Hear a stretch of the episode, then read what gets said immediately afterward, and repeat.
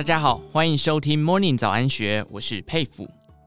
百分之四点五的配息组合并不难，财富自由需要多少钱？以下是作者古海金肉人的看法。看到有人在讨论财富自由，本肥也有一些想法。财富自由到底需要多少钱？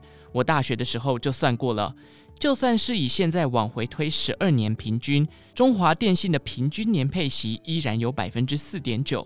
台湾五十有百分之三，这还没算每年约百分之八点六的资本利得，而高股息有百分之四点九，其他什么花仙子、中宝、玉山金、林林总总，自己组一个分散的投资组合，扣一扣配息要缴的费用，可以弄出一个将近百分之四点五的配息投资组合吧。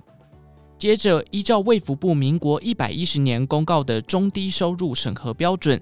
在台北市的中低收入户的门槛是每个月两万五千两百四十一元。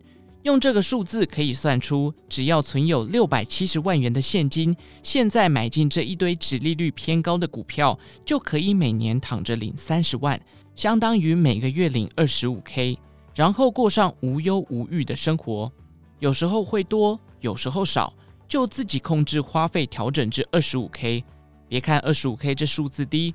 它比公告的最低生活费还多了将近八千块呢。那对于这辈子立志就要躺着赚的人，是不是只要到达了这个六百七十万元的存款数字，就能够当个 fire 族，把老板 fire 呢？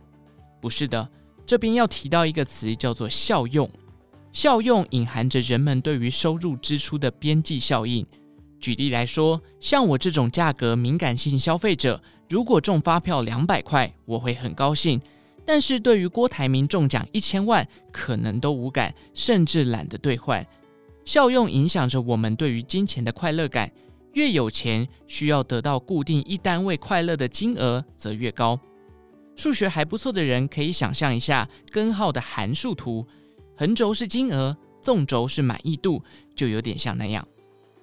所以，当努力工作几十年，终于有了六百七十万。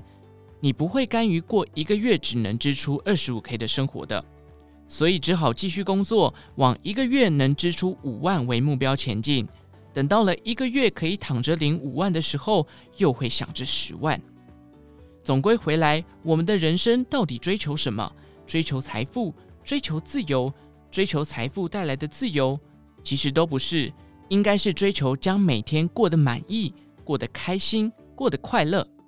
简单来说，财富自由只是假议题。人的欲望会随着财富的增长而膨胀，所以永远没有填饱的那一天。我们不该追求这个没有尽头的目标，取而代之的应该专注如何让自己过好当下。为了赚更多钱而做着一份不喜爱的工作，为了赚更多钱而持有着自己睡得不安稳的超大部位，这些都是压力。虽然压力会让人进步，但同时也会造成我们离生活最后的目标——幸福与快乐越来越远。整篇写起来有点鸡汤，但这就是我近期的感触。以上内容获得古海金肉人授权转载，更多精彩内容欢迎参考《金周刊》官方网站或下载《金周 App》。有任何建议，也欢迎留言告诉我们。祝您有个美好的一天，我们下次再见。